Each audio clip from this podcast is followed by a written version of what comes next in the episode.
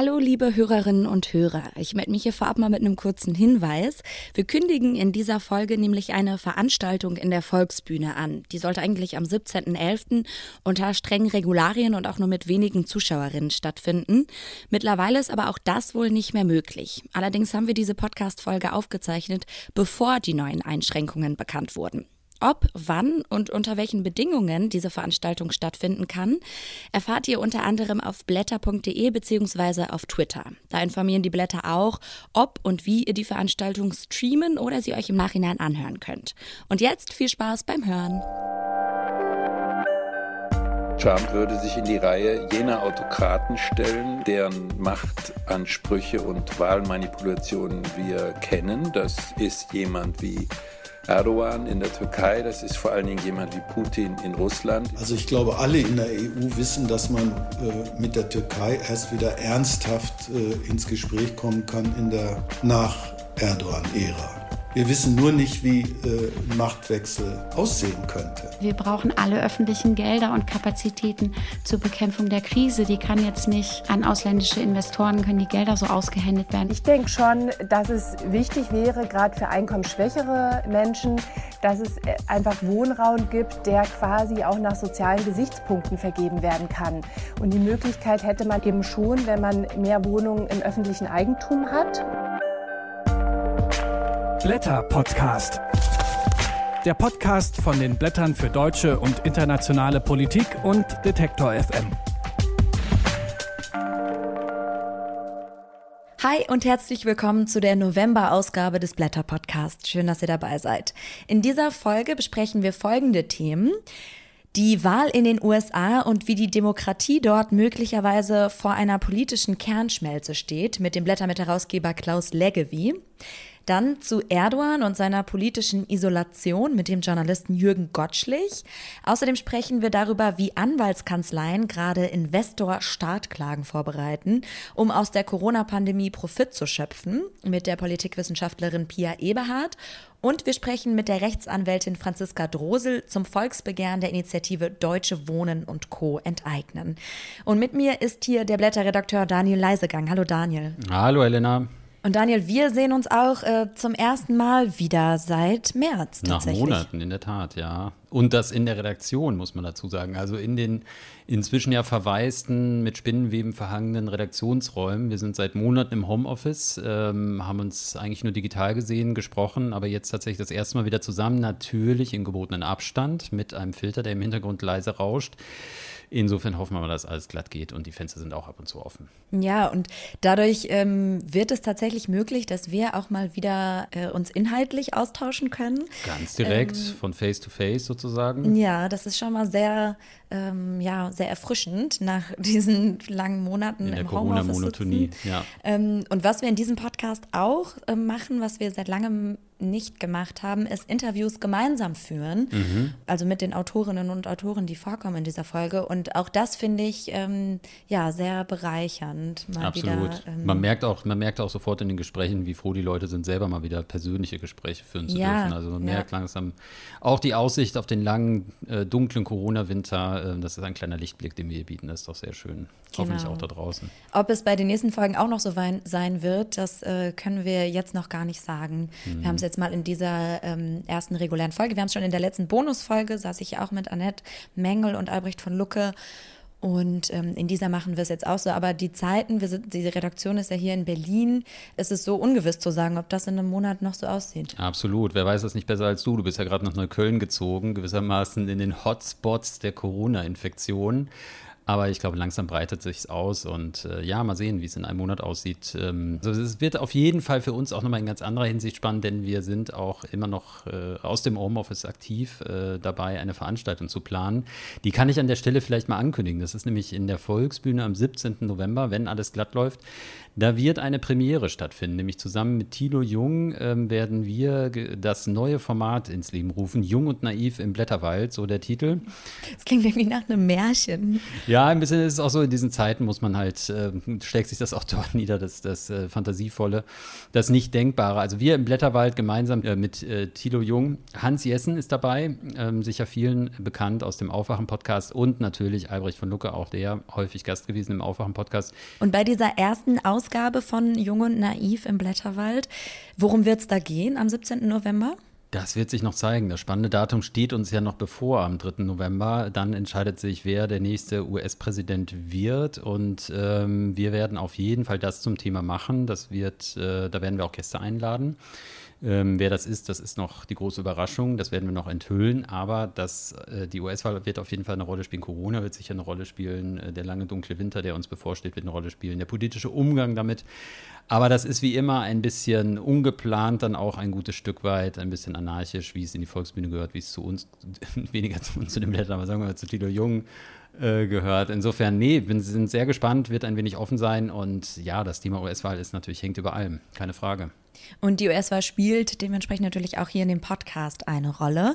Das habe ich gerade schon gesagt. Und auch im Heft in der November-Ausgabe von euch ist es äh, ja sehr präsent. Absolut. Das ist das große Datum, auf das wir gewissermaßen hinfiebern. Und diese Wahl ist ja auch im Grunde etwas, was jetzt ähm, nach Ausbruch von Corona, aber auch inmitten von Corona eben ähm, eine wegweisende Entscheidung darstellt und eben auch ja, signifikant dafür steht, dass etwas Selbstverständliches in Frage gestellt wird und auch ja quasi zur Wahl steht, ähm, nämlich die Demokratie als solche. Und das machen wir im Heft äh, deutlich, gewissermaßen in zwei Teilen, dass wir einerseits diese Erosion beschreiben, die da einhergeht, also dieses Infragestellen der Selbstverständlichkeit. Das macht zum einen auch in einem sehr schönen Rückblick nochmal mein Kollege Albrecht von Lucke, der einfach sich da Trumps Politik der rechtlichen Disruption, also der systematischen Aushöhlung und Zerstörung des Rechts nochmal vor Augen führt, nochmal beschreibt wie das erfolgt ist in den vergangenen Jahren und nicht nur gegen den Rechtsstaat als solchen ähm, und dessen Geflogenheiten, sondern auch gegen den Multilateralismus. Ein sehr lesenswerter Text, kann ich sehr empfehlen, ist der Aufmacherkommentar. Und gleich dahinter folgt Klaus Leggevi, unser Mitherausgeber, der sich generell aber auch mit Blick auf die USA anschaut, welche Rolle Wahlen eigentlich spielen. Ähm, nicht nur in den USA, das vor allem, aber eben auch in Belarus oder auch in der Türkei. Und da sprechen wir auch gleich nochmal konkret drüber. Und in beiden Texten wird auch nochmal deutlich, wie schleichend dieser Übergang zwischen Demokratie und Autokratie ist und dass es eben nicht der harte Cut ist. Und das machen auch nochmal sehr eindringlich und sehr schön klar äh, Steven Levitsky und Daniel Zieblatt, die anknüpfend an ihr Buch und an den Text, den wir in den Blättern auch 2018 hatten, nochmal beschreiben, wo die Stärken der Verfasstheit des politischen Systems in den USA liegen, aber wie diese auch geradezu zu Schwachstellen wurden in den vergangenen Jahren, auch schon vor Trump, und wie das jetzt die Republikaner ausnutzen, um in dieser Wahl vielleicht doch noch die Nase vorn zu haben.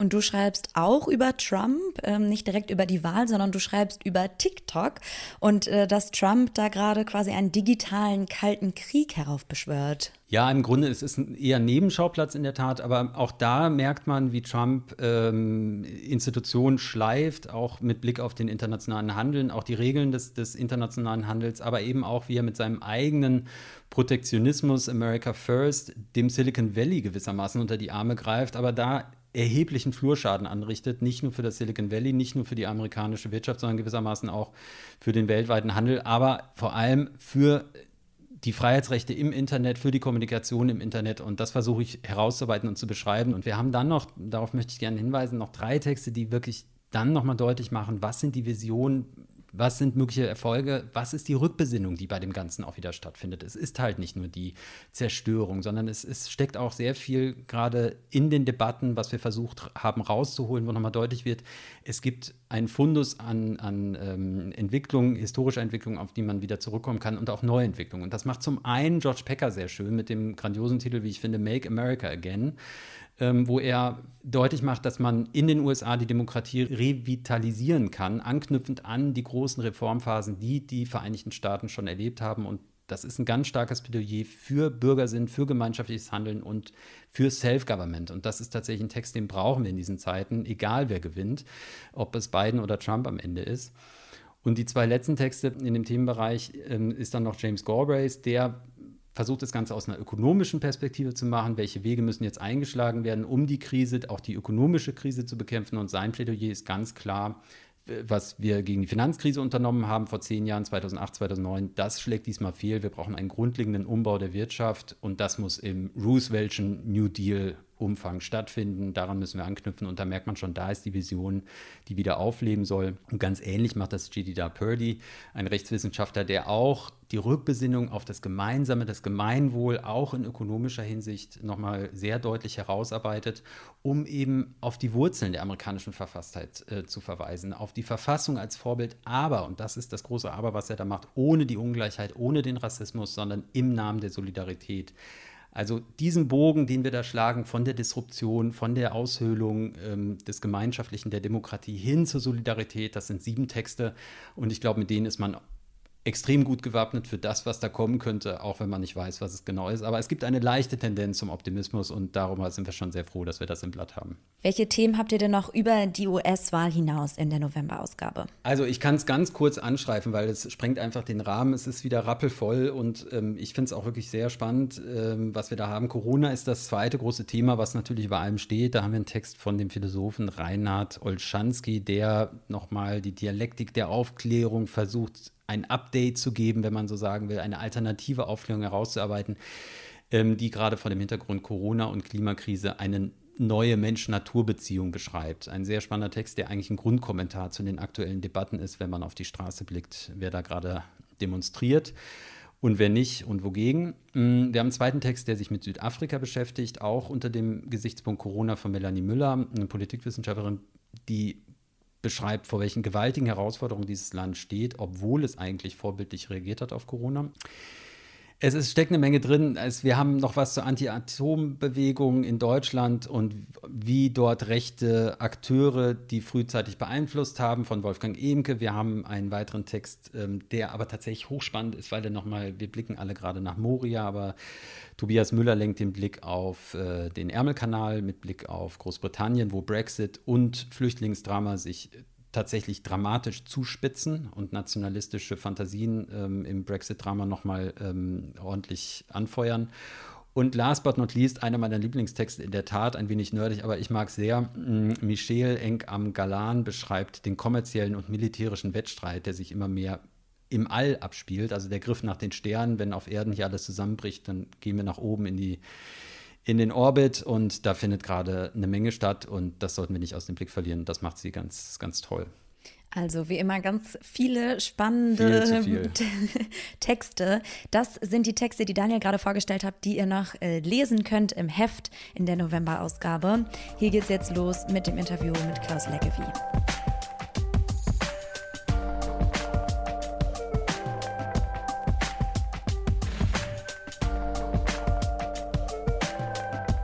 Donald Trump hat jetzt schon mehrmals angekündigt, dass er das Wahlergebnis vom 3. November nur dann anerkennt, wenn er wiedergewählt wird. Sein Plan ist offenbar, über die Briefwahl die gesamte Wahl zu delegitimieren, wenn er verlieren sollte. Das ist der bis heute weitreichendste Verstoß in einer klassischen Demokratie des Westens gegen eine freie und faire Wahl, schreibt der Politikwissenschaftler und Blättermitherausgeber Klaus Leggevi. Und darüber spreche ich mit ihm. Guten Tag, Herr Leggevi. Guten Tag, Frau Schmidt.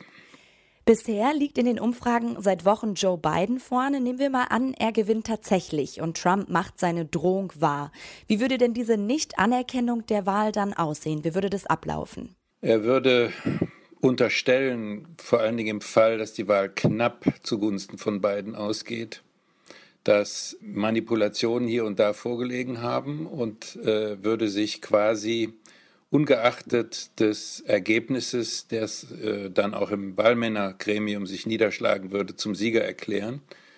Im Blick auf die noch eingehenden Briefwahlstimmen, die vermutlich zu einem höheren Wahlsieg von Joe Biden führen, würde er dann äh, sagen, dass es bei der Briefwahl an einzelnen Stellen oder flächendeckend Unregelmäßigkeit gegeben hat und die Briefwahl für manipuliert erklären. Das heißt also auf der Basis der dann tatsächlich äh, in Wahllokalen abgegebenen Stimmen sich zum Sieger erklären.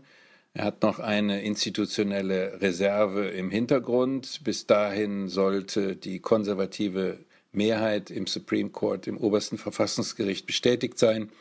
Er kann es also den Fall, den er für strittig erklärt, dann an den Supreme Court überweisen und dort auf eine ähnlich positive Entscheidung hoffen wie seinerzeit 2000 im Falle Gore gegen Bush. Gore hatte damals weit mehr Stimmen und vermutlich auch im Bundesstaat Florida. Aber das oberste Gericht hat äh, die dort auftauchenden Probleme und Unregelmäßigkeiten nicht zum Anlass genommen, die Wahl in Florida für ungültig zu erklären oder Gore zum Sieger zu erklären, sondern eben George W. Bush. Und damit war die Mehrheit im Wahlmännerkollegium garantiert. Und wie sehe der andere Fall aus? Also wenn Trump gewinnt, was würde das für die US-Demokratie bedeuten? Wenn Trump gewinnt, wird er das Zerstörungswerk der amerikanischen Demokratie, das er längst begonnen hat, fortsetzen.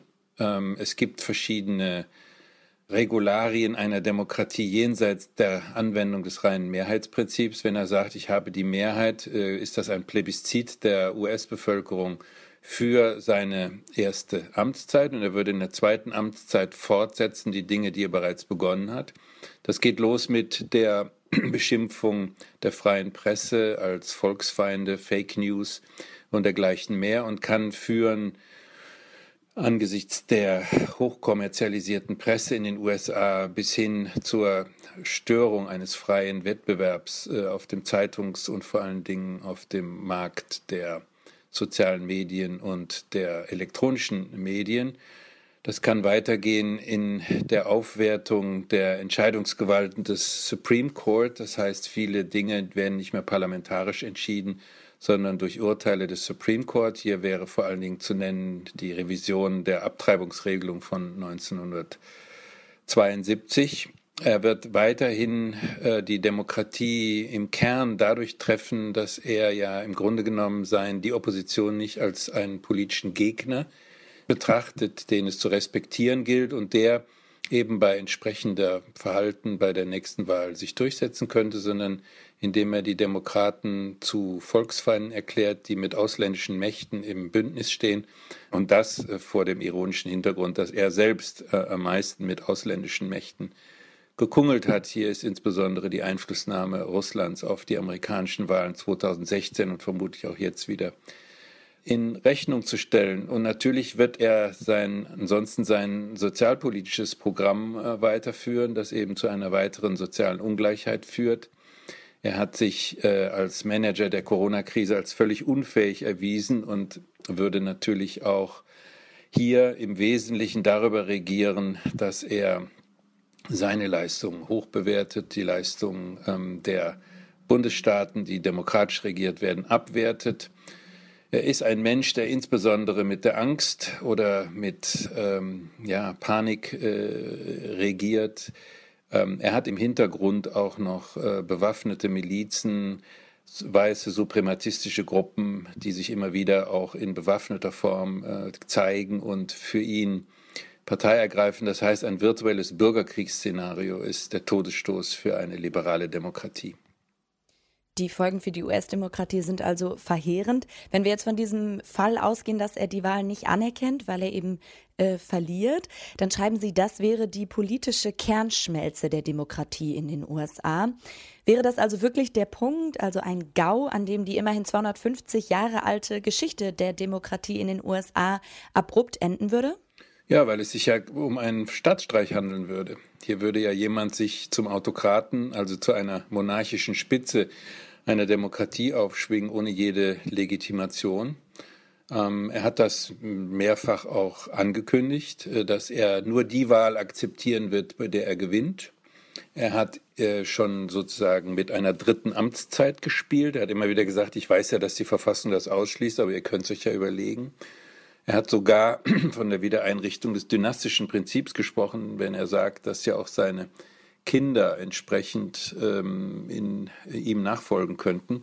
Das ist für jemanden, der die amerikanische Geschichte und Verfassung kennt, sozusagen der Rekurs auf genau das, gegen das die amerikanische Demokratie und Verfassung angetreten sind, nämlich ein britisch, damals britisches äh, Königshaus äh, ähm, und die Etablierung einer auf den Menschenrechten und der äh, Bürgergleichheit und den Bürgerfreiheiten beruhenden Verfassung würde damit natürlich äh, ad absurdum äh, geführt.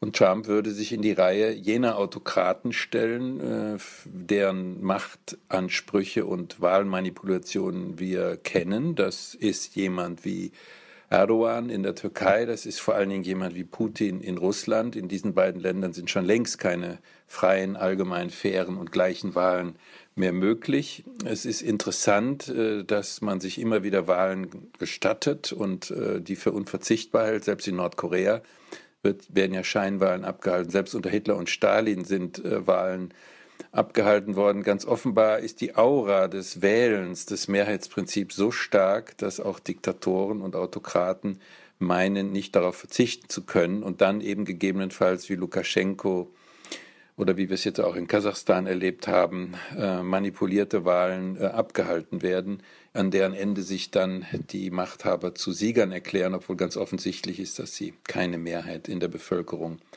haben. Trump kann übrigens hierbei auf Schwächen der amerikanischen Demokratie, speziell des Wahlsystems, zurückgreifen, die viel älter sind und die schon längst reformiert gehören. Dazu zählt äh, das Wahlmännerkollegium das ja immer wieder zu einer Umkehr der tatsächlichen Mehrheitsverhältnisse, wie schon 2016 oder 2000 zugunsten der Republikaner äh, wirksam wird. Das heißt, das Wahlmännergremium hat eine andere Mehrheit als der Vorsprung der jeweiligen demokratischen Kandidatinnen und Kandidaten damals zum Ausdruck gebracht hat. Es gibt in den Vereinigten Staaten eine ganze Fülle, eine katastrophale und skandalöse Fülle von Wahlbehinderungen von äh, insbesondere ethnischen Minderheiten. Es gibt Schikanen bei der Zulassung, es gibt Schikanen bei der Briefwahl jetzt, es gibt äh, Verzerrungen der Möglichkeiten zu wählen. All dies sind schon Vorboten der Abschaffung freier und fairer Wahlen,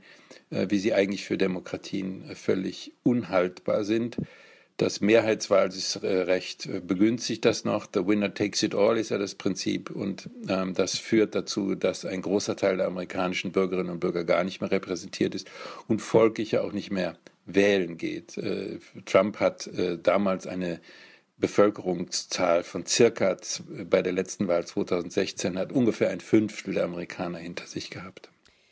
Damit gefährdet diese Ankündigung auch gar nicht nur die US-Demokratie, sondern eben würde die Legitimität von Wahlen insgesamt in Frage stellen. Welche Auswirkungen hätte denn diese Bestätigung Trumps im Amt für die Grundidee des Westens, also das Recht auf autonome Entscheidungen in freien und geheimen Wahlen?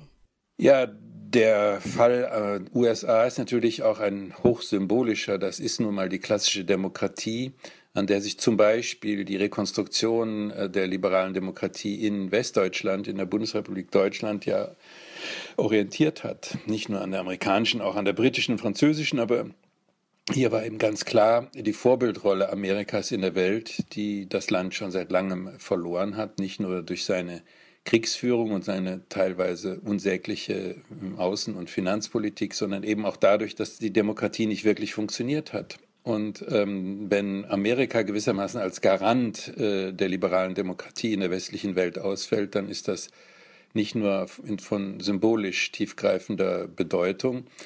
Ähm, wir sehen ja bereits in Europa viele Anhänger Donald Trumps, zum Beispiel in Polen, in Ungarn, die ja längst auch dort begonnen haben, demokratische Wahlprozesse zu manipulieren, indem sie zum Beispiel die liberale Presse beschneiden, indem sie der Opposition äh, Rechte verweigern, indem sie ein Klima auch der Angst und des Bürgerkriegs äh, erzeugen.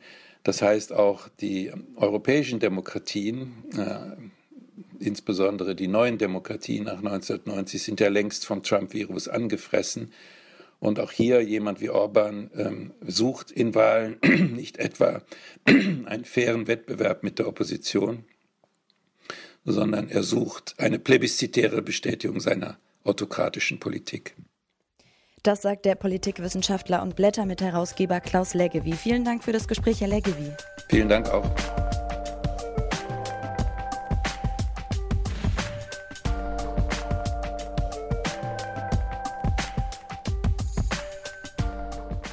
Vor elf Jahren ist der türkische Außenminister Ahmet Davutoglu noch mit der Parole angetreten, null Probleme mit den Nachbarn. Damals hat in der regierenden AKP noch die Hoffnung bestanden, den Sprung in die EU zu schaffen und als östlichster Außenposten eine wichtige und einflussreiche Rolle in der muslimischen Welt zu spielen. Heute sieht das anders aus. Mittlerweile steht Erdogan wegen seiner desaströsen Politik außenpolitisch völlig isoliert da. Das stellt der Journalist Jürgen Gottschlich in den Blättern fest und darüber wollen wir mit ihm sprechen. Hallo, Herr Gottschlich. Hallo. Hallo. Herr Gottschlich, was ist denn passiert in diesen elf Jahren seit der Parole von Davutoglu? Wie konnte es jetzt so anders kommen? Naja, das hat innen- und außenpolitische Gründe. Zum einen, äh, also außenpolitisch hat sich ja abgezeichnet, dass eine Mitgliedschaft in der Europäischen Union zunehmend illusorisch wird. Eigentlich hat der Merkel und damals äh, Chirac war das noch, hatten ja schon angekündigt, äh, dass, äh, dass sie eigentlich das nicht wollen. Dann lief es noch ein paar Jahre und dann äh, war ziemlich klar, dass es nicht klappen würde. Dann hat die Türkei gedacht, naja gut, dann muss man sich ein bisschen umorientieren halt. Es gibt, gab sowieso immer eine Fraktion äh, auf der Rechten, teilweise auch im Militär, die ein bisschen unabhängiger von der NATO werden wollte, diese Eurasien-Fraktion. Äh, die ist dann stärker geworden. Und dann spielte ihnen halt äh, der arabische Frühling in die Hände. Also wo Erdogan dann gedacht hat, das ist die Gelegenheit, um die Türkei wieder stärker, also nicht in Europa, sondern im Nahen Osten zu platzieren und zu versuchen, da sowas wie eine Führungsrolle zu erobern. Und zwar mit Hilfe der Muslimbrüder. Äh, und das hat dann dazu geführt, dass, äh, dass sie sich mit diversen äh, arabischen Potentaten erstmal angelegt haben, in der Hoffnung, das würde Erfolg haben. Hat dann aber leider ja nur vorübergehend, also leider aus Sicht Erdogans, nur vorübergehend äh, in Ägypten mit Morsi äh, funktioniert.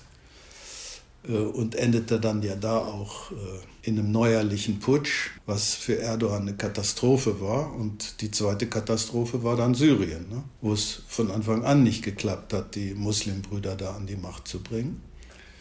Und äh, dadurch haben sie sich dann äh, im Nahen Osten isoliert, äh, die Auseinandersetzung mit Ägypten, Saudi-Arabien. Und äh, weil ja aber Erdogan versucht hat, immer jetzt sozusagen der Mann der Straße für den äh, Ordinary Muslim zu sein, hat er sich dann auch entsprechend äh, mit äh, Europa und den USA angelegt. Ne? Was dann letztendlich dazu geführt hat, äh, kommen noch andere Details jetzt wie mit Griechenland dazu, äh, dass die Türkei sich mittlerweile völlig isoliert hat. Ne? Das beschreiben Sie ja in Ihrem Text auch sehr schön, wie sich also Erdogan äh, verkalkuliert hat, geradezu verrannt hat in seine Strategie und wie er Freund wie Gegner auch dauerhaft unterschätzt. Und er kommt mir manchmal vor wie ein Schachspieler ohne viel Erfahrung, der äh, einen Zug macht, ohne sich zu fragen, welche Auswirkungen das hat und was nach drei oder vier Moves passiert. Und dieses neo-osmanische Projekt, was Sie da auch so ähm, beschreiben, die, nämlich die Vormachtstellung im Nahen Osten unter Erdogans Führung zu erreichen, das ist ja nicht nur gescheitert, sondern Erdogan ist ja geradezu zerrieben worden als ja, gewissermaßen kleine Regionalmacht zwischen den Großmächten USA, ähm, Russland, aber letztlich auch dem Iran und anderen in der, in der Gegend. Wie konnte es so, so weit kommen? Wieso ist er dermaßen äh, gescheitert? Was ist der Grund, dass er sich so verkalkuliert hat? Ja, er hat sich aus dem einen Block, also hat die Türkei quasi aus dem äh, West-NATO-Block sukzessive rausgeführt. Jetzt nicht endgültig, aber äh, doch ein großes Stück weit und hat gedacht, sie könnten sich als eigenständige Regionalmacht etablieren. Und damit hat er sich überschätzt von Anfang an. Das, das war die Hauptgeschichte. Ne?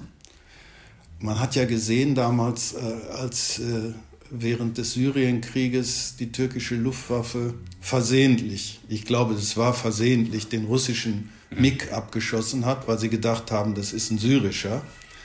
Äh, und Putin dann ganz äh, massiv reagiert hat, also so wie gezeigt hat, wie Sanktionen funktionieren können, so dass Erdogan dann da äh, zu Kreuze kriechen musste. Und äh, damit war dann natürlich auch die Fallhöhe zwischen Russland und, äh, und der Türkei hergestellt. Und Erdogan hat dann, weil er, das habe ich ja auch versucht darzustellen, weil er sich die Möglichkeit äh, einer politischen Lösung des Kurdenkonflikts verbaut hat, innenpolitisch, weil er auf die äh, Neofaschisten angewiesen ist jetzt, äh, war er dann darauf angewiesen, auch in Syrien gegen die äh, Kurden vorzugehen, die ja tatsächlich mit der PKK eng verbündet sind. Ne?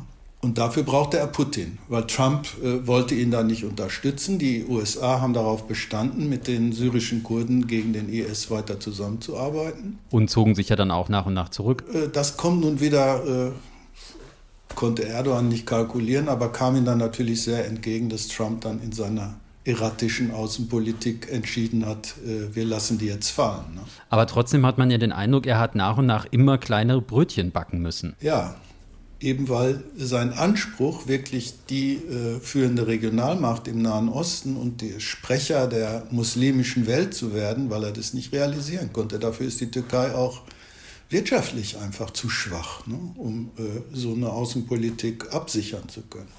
Und natürlich wirtschaftlich auch total auf die EU angewiesen. Also seine Vorstöße, äh, sich ökonomisch im Nahen Osten oder in Fernost oder mit Russland zu sanieren, äh, als alternativ zur EU. Das ist alles dramatisch gescheitert. Ne? Ja, Sie haben es gerade gesagt, mit der EU ist das Verhältnis verhärtet.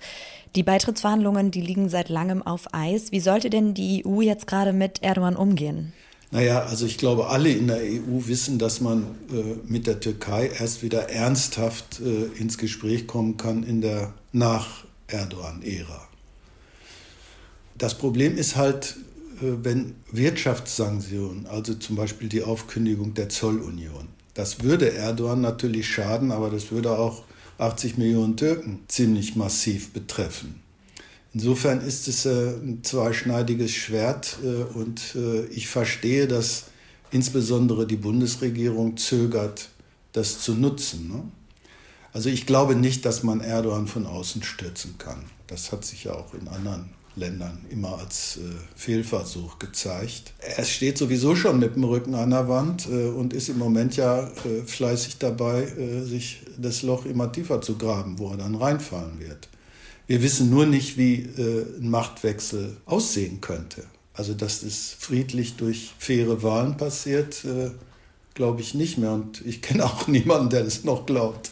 Ja, für 2023 sind ja die nächsten Wahlen ja. geplant. Sie glauben also nicht daran, dass Erdogan oder dass da diese Nach-Erdogan-Ära beginnt? Äh, ich möchte das gerne glauben, aber äh, also realistischerweise wird Erdogan nur noch dann wählen lassen, wenn er davon ausgehen kann, dass er auch gewinnt. Und ansonsten gibt es halt Notstand, äh, kleiner Krieg, äh, Ausnahmezustand und so weiter. Es gibt ja genug Möglichkeiten, das zu verlängern dann. Also da habe ich wenig Hoffnung. Und äh, die meisten, auch Politiker aus der Opposition in der Türkei sagen, äh, also Erdogan bei dem, was der bisher angestellt hat, kann sich nicht friedlich auf seinen alten Teil zurückziehen. Also da muss er schon sehen, entweder geht er ins Gefängnis oder ins Exil. Und die Folgen sind ja wahrscheinlich auch dementsprechend dramatisch mit Blick auf den Konflikt in Syrien, weil ohne ihn eine solche Lösung ja nicht denkbar wäre. Er sabotiert die ja geradezu. Ja, aber ich meine, er sabotiert den Prozess, aber der Prozess, wie könnte der Prozess aussehen, mhm. dass man äh, allgemein dazu übergeht, Assad anzuerkennen? Mhm. Also eine andere Möglichkeit gibt es ja gar nicht mehr und dass die Amerikaner dafür sorgen, dass die Kurden im Osten entlang der irakischen Grenze da noch ein Refugium haben. Da streitet man sich dann über die Ölförderfelder mhm. äh, und dass Erdogan diesen Grenzstreifen mehr oder weniger besetzt hält. Das Ziel ist ja, äh, die äh, fast vier Millionen syrischen Flüchtlinge, die in der Türkei sind, dann sukzessive da anzusiedeln. Ne? Also so quasi so einen kleinen Bevölkerungsaustausch zu machen, Kurden raus, äh, sunnitische Flüchtlinge rein. Weil er denkt, dass es dann auch, dass die Leute sind ihm ja mehr oder weniger gewogen, äh, dass es dann auch einen guten Puffer ergibt. Ne?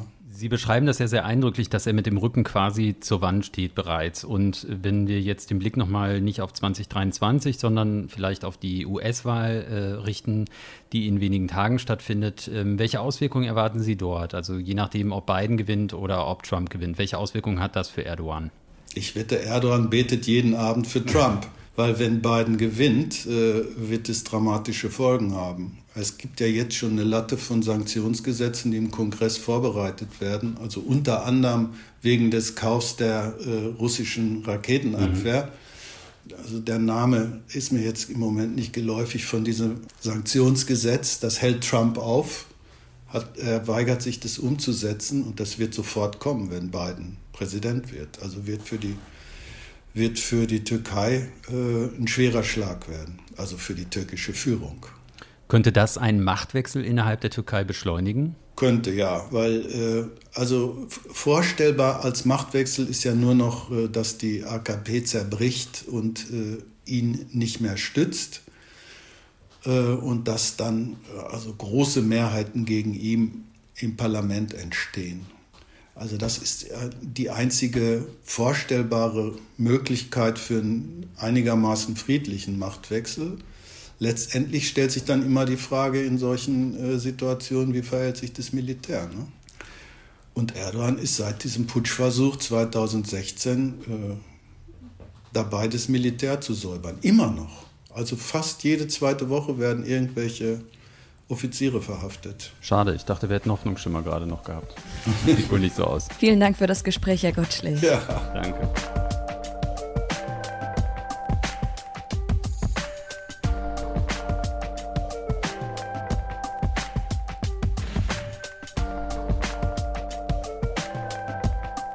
Die Corona-Infektionen steigen weltweit an. Wir befinden uns mitten in der zweiten Welle.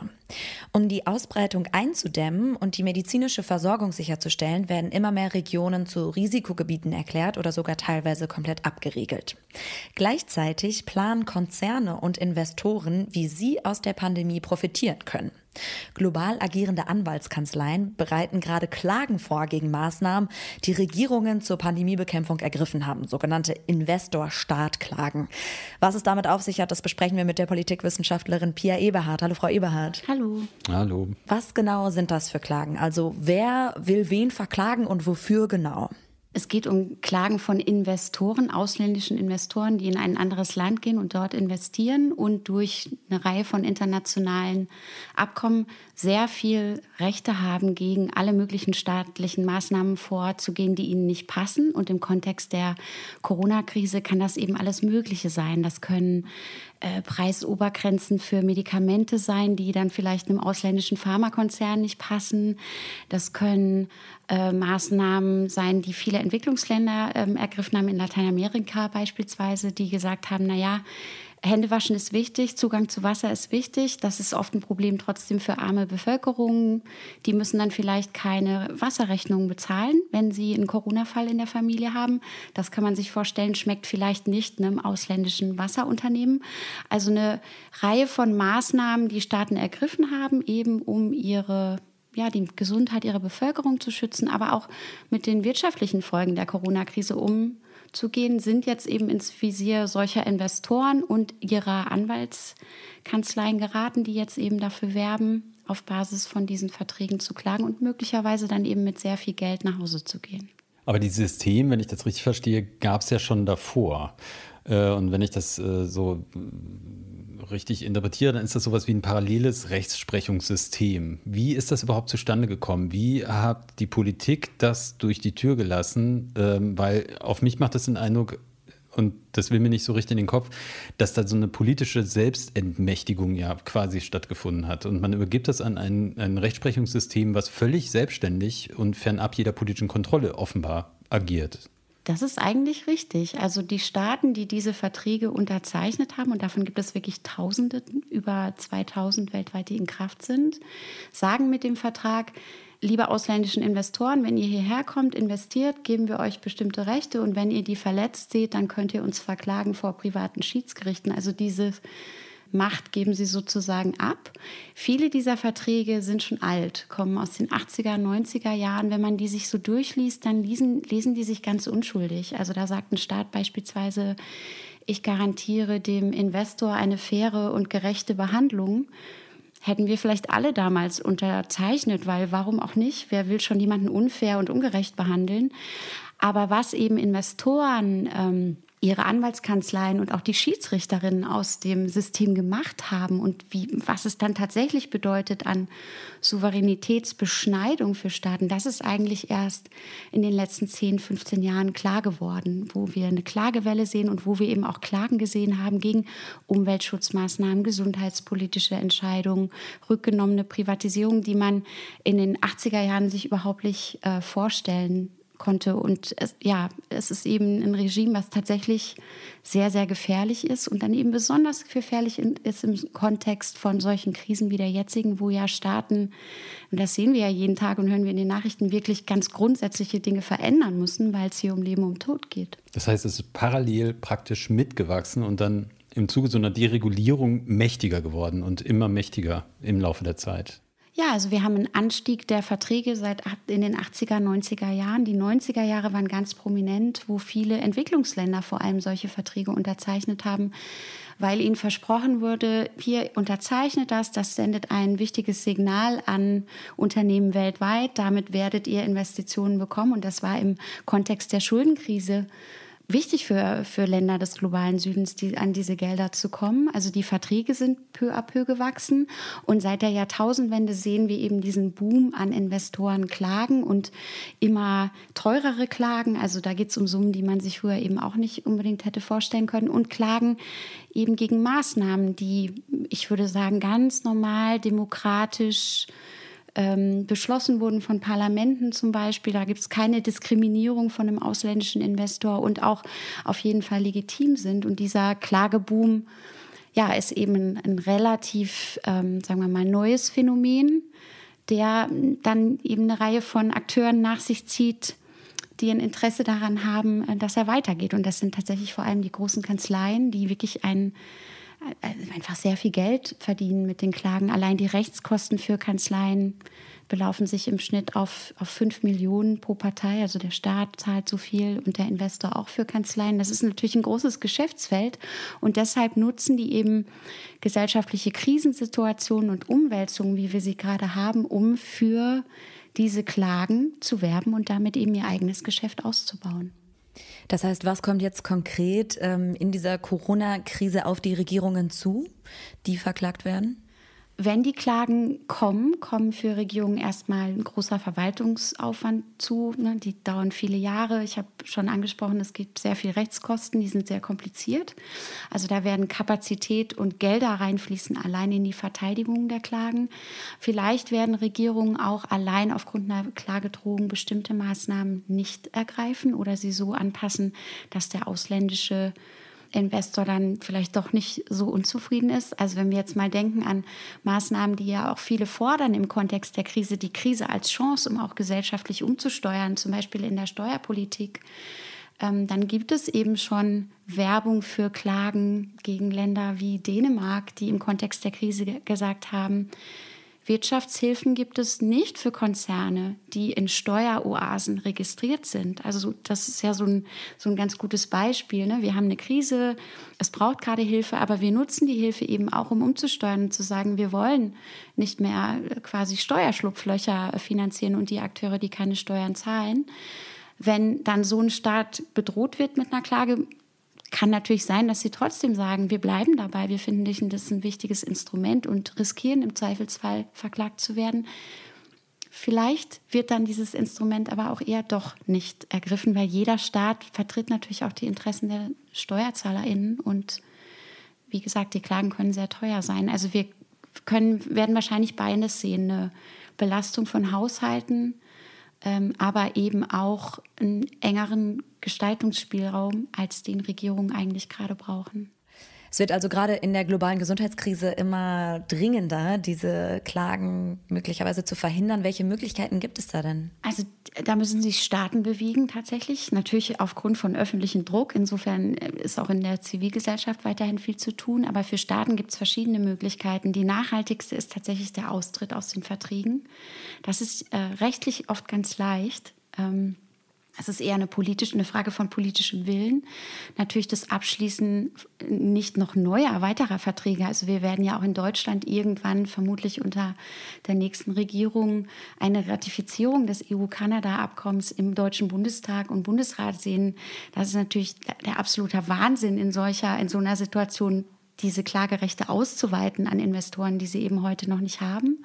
Also Aufkündigung von Verträgen, kein Abschließen von neuen Verträgen mit den Sonderklagerechten. Und dann gäbe es auch die Möglichkeit, auf internationaler Ebene eben durch ein ja, zwischenstaatliches Übereinkommen eigentlich ein Moratorium zu beschließen Also zu sagen, das ist die größte Gesundheits- und Wirtschaftskrise, mit der die Welt wirklich lange zu tun hatte. Wir brauchen alle öffentlichen Gelder und Kapazitäten zur Bekämpfung der Krise. Die kann jetzt nicht ähm, an ausländische Investoren können die Gelder so ausgehändet werden. Und wir brauchen auch diesen Gestaltungsspielraum. Und dafür ist das Klagerecht eben eine Gefahr. Deshalb brauchen wir ein sofortiges Moratorium. Das ist beispielsweise eine Forderung, die die UN-Organisation für Handel und Entwicklung, UNCTAD, gerade stark macht. Es gibt auch einige Textentwürfe schon.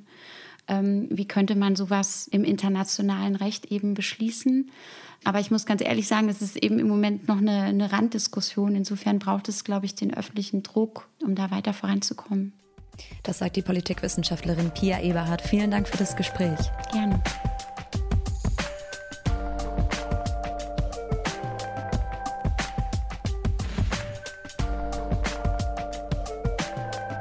Im kommenden Jahr könnte ein Volksentscheid in Berlin Geschichte schreiben. Denn im September 2021 stimmen die Berlinerinnen und Berliner parallel zur Bundestagswahl über die landesweite Sozialisierung von Immobilienfirmen ab. Und das könnte den Mietmarkt weit über Berlin hinaus auf den Kopf stellen. Angestoßen hat das die Initiative Deutsche Wohnen und Co. enteignen. Und darüber sprechen wir mit der Rechtsanwältin und ehemaligen Users-Vorsitzende Franziska Drosel. Hallo, Frau Drosel. Hallo. Hallo. Frau Drosel, Sie sind in Berlin geboren und leben auch heute noch hier. Wie haben Sie die Situation auf dem Wohnungsmarkt in den vergangenen Jahren so miterlebt? Also mein Gefühl ist, dass sich das auf jeden Fall für die Mieterinnen ähm, in dieser Stadt immer schwieriger darstellt. Also in den 90ern und Nullerjahren gab es ja teilweise massive Privatisierung von ähm, öffentlichen Wohnungsbauunternehmen.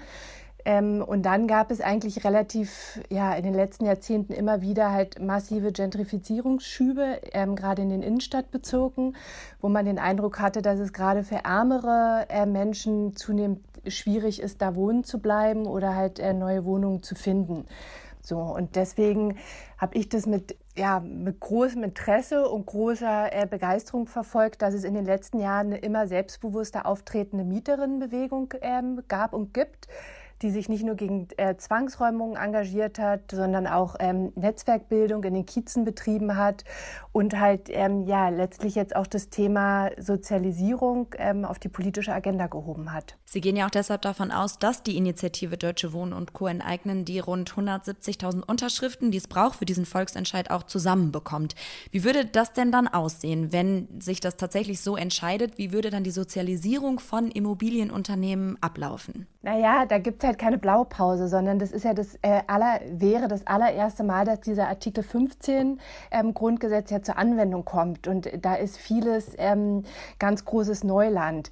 Also die Initiative hat äh, ja so ein paar Ideen vorgestellt, die ich ähm, auf jeden Fall auch äh, gut finde. Also dass die Wohnungen in eine Anstalt des öffentlichen Rechts übereignet werden sollen, ähm, dass diese Anstalt äh, demokratisch ähm, verwaltet werden soll, unterschiedliche Interessensgruppen sich da wiederfinden sollen. Das finde ich jetzt erstmal schon ähm, eine gute Idee. Aber ähm, ob das alles so funktioniert und wie das genau aussehen wird, also wie quasi dann so ein Vergesellschaftungsgesetz gestaltet werden kann, ich, da ist, glaube ich, ganz viel noch neu und muss auch erst gefunden werden. Ich glaube, ganz genau kann das jetzt auch keiner sagen, wie das äh, konkret aussehen soll. Wichtig ist jetzt, glaube ich, erstmal, dass halt diese Unterschriften ähm, gefunden werden und dann ist es, denke ich, ein politischer Prozess, wie es dann genau weitergehen wird. Wie viele Wohnungen wären denn davon betroffen? Also nach Schätzung der Initiative wären es so 240.000 was ja schon also erheblich ist. Und es wären eben Immobilienunternehmen, die mehr als 3000 Wohnungen haben. Nur die sind davon betroffen. Genau, genau. Das ist das, was sich die Initiative ähm, quasi als ähm, Orientierung genommen hat. Also das ist die Zahl, nach der halt gesagt wird, ähm, ja, dass man ja, über eine gewisse Relevanz schon verfügt, ähm, so und ähm, das ist quasi die Marke, die gefunden wurde. Aber das ist zum Beispiel auch noch, denke ich, schon auch eine, noch eine politische und rechtliche ähm, Erörterungsfrage, ob es jetzt genau bei diesen 3000 bleibt. Es gab ja auch Menschen, die überlegt haben, ob es besser wäre, das nach anderen Kriterien ähm, quasi festzumachen. Also beispielsweise, wie sehr Wohnungsunternehmen ja quasi auch soziale Vermieterinnen sind oder nicht. Ähm, aber die Initiative erstmal hat die Richtmarke von 3000 vorgeschlagen. Jetzt gibt es ja in Berlin bereits den Mietendeckel oder er ist beschlossen. Es ist noch offen, ob er Bestand haben wird. Es gibt ja noch Klagen dagegen. ähm, die ausstehen. Aber wieso glauben Sie, dass wir noch ähm, zu dem Mietendeckel hinzu tatsächlich so ein radikales Instrument, so ein weitgehendes äh, Instrument benötigen, wie die, ja, im Grunde ja großflächige Enteignung von Wohnungen? Hm, also den Mietendeckel finde ich auch ein sehr, sehr gutes Instrument. Beim Mietendeckel muss man aber dazu sagen, dass er die Mieten tatsächlich erstmal ähm, in Anführungsstrichen nur deckelt.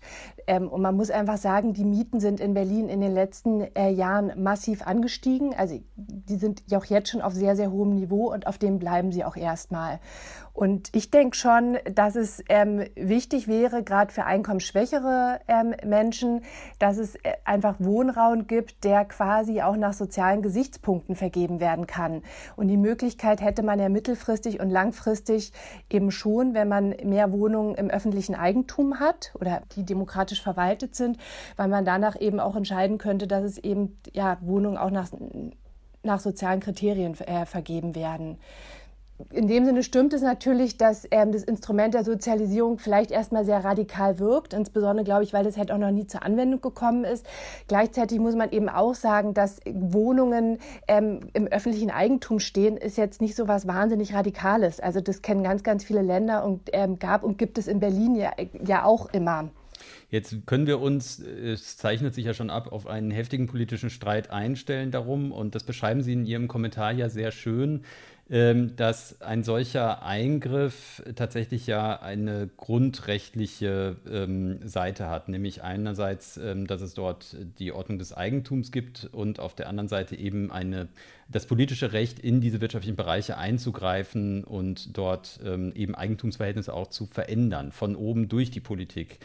Ähm, wie bewerten Sie denn das auch vor dem Hintergrund der ja, staatsrechtlichen Beurteilung, wie sie vielleicht in den vergangenen Jahrzehnten und gerade auch nach Verabschiedung des Grundgesetzes stattgefunden hat. Wie beurteilen Sie denn diese Debatte, die sich da abzeichnet? Also neben dem, dass ich die, die Debatte jetzt um die um Deutsche Wohnenteignung politisch äh, hochinteressant äh, fand und finde, ist es natürlich auch juristisch ähm, sehr, sehr spannend, weil eben Artikel 15 ähm, bisher nie zur Anwendung gekommen ist und dementsprechend auch so ein Nischendasein hat. Also es gibt sehr wenig juristische Literatur dazu. Also und der, der Artikel 15, wonach so eine Sozialisierung erlaubt ist, also wo Grund genau. und Boden zum Zwecke der Vergesellschaftung in die Gemeinwirtschaft überführt werden können, kurz gesagt. Genau. Und in gewisser Weise, finde ich, ähm, ist, kommt man halt mit dieser Debatte immer sehr schnell zur ja, grundsätzlichen Frage der Verfasstheit unserer Wirtschafts- und Sozialordnung. Und auch wenn es von vielen immer gerne so dargestellt wird, ist es halt keinesfalls so, dass man jetzt sagen könnte, das Grundgesetz setzt voraus, äh, dass wir in einer freien Marktwirtschaft leben, sondern eher ähm, anders. Ne? Es gibt ähm, das Sozialstaatsgebot in Artikel 20, es gibt den Grundsatz in Artikel 14, das Eigentum verpflichtet, also die Sozialpflichtigkeit des Eigentums. Und es gibt eben auch ähm, Artikel 15 die Möglichkeit der Sozialisierung, also dass man bestimmte wirtschaftliche Bereiche quasi in gesellschaftliche demokratische Kontrolle zurückholt. Und da fand ich das schon spannend zu sehen, dass gerade bei den, ja, in den 50ern bei den Staatsrechtslehrern da durchaus interessante Diskussionen ähm, stattgefunden haben, nämlich ähm, ja, um die Frage, inwieweit letztlich das Sozialstaat, des Rechtsstaats und das Demokratiegebot vielleicht sogar eine Aufgabe für den Gesetzgeber ähm, ist, dass man Selbstbestimmungs- und Demokratiegedanken eben auch auf den Wirtschaftsbereich überträgt und ähm, versucht da zu implementieren. Und das klingt erstmal immer radikal.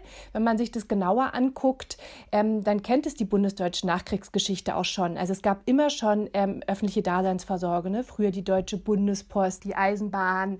Ähm, so. Und auf der anderen Seite gab es auch schon immer die Versuche, Demokratisierung in, ähm, in der Wirtschaft zu implementieren. Also es gibt die Mitbestimmung durch Gewerkschaften und Betriebsräte, das sind ja alles solche Elemente. Und ich finde eigentlich viel mehr spannend zu überlegen, wie man solche Elemente eher ausbauen ähm, kann. Das heißt, auf welche Wirtschaftsbereiche könnte man das noch übertragen? Wo müsste das Verhältnis von Demokratie und Wirtschaft quasi nochmal neu bestimmt werden? Welche Bereiche könnten zum Beispiel noch dem Markt entzogen werden? Ja, ich finde die Diskussion darüber, was halt ähm, also quasi Grundbedürfnisse sind, die der öffentlichen Daseinsvorsorge zugehörig sind, die Diskussion zu führen. Das finde ich politisch und gesellschaftlich tatsächlich notwendig. Und in Berlin gab es ja zum Beispiel den Energie- und Wassertisch. Das wäre für mich so ein äh, Bereich, der auf jeden Fall der öffentlichen Daseinsvorsorge ähm, unterfällt und dem freien Markt entzogen werden muss. Und ich finde, man sieht jetzt ja auch nochmal an der Corona-Krise, sieht man ja auch nochmal die Relevanz von äh, Gesundheitsversorgung und wie wichtig das ist, dass es eben öffentliche Krankenhäuser gibt und dass die eben nicht privatisiert äh, gehören. So, das gehört für mich auf jeden Fall auch damit rein. Das sagt die Rechtsanwältin Franziska Drosel. Vielen Dank für das Gespräch, Frau Drosel. Ja, ich bedanke mich auch. Tschüss. Danke. Das war die November-Ausgabe des Blätter-Podcasts. Die vor, vorletzte, die erscheint in diesem Jahr. Zwei kommen noch. Das stimmt. Und ähm, Daniel, kannst du schon sagen, was in der nächsten, also in der Dezember-Ausgabe ähm, im Heft erscheint? Nee, das ist noch viel zu früh. Wir haben jetzt den 3. äh, November noch vor uns. Nein, es ist natürlich, wir sind schon dabei, sie zu planen, mh, aber es ist in der Tat so, wir müssen erstmal abwarten, was diese Wahl ergibt. Dann wissen wir mehr und dann können wir auch schauen, wie wir das kommentieren und bearbeiten, denn das ist einfach eine Wahl, die wird alles beeinflussen ähm, auf Jahre und Jahrzehnte und damit auch unser Heft.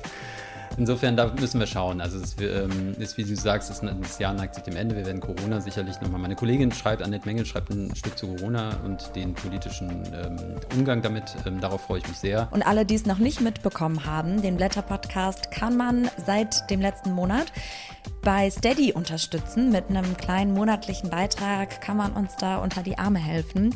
Und da gibt es ähm, Bonusmaterial zu bekommen für alle, die unterstützen. Die können noch mehr Beiträge aus den Blättern hören. Ja, und es gibt auch schon äh, zahlreiche Unterstützer. Wir freuen uns über mehr und dementsprechend wird es dann auch mehr Inhalte geben. So ist es. Macht's gut und bis bald. Ciao.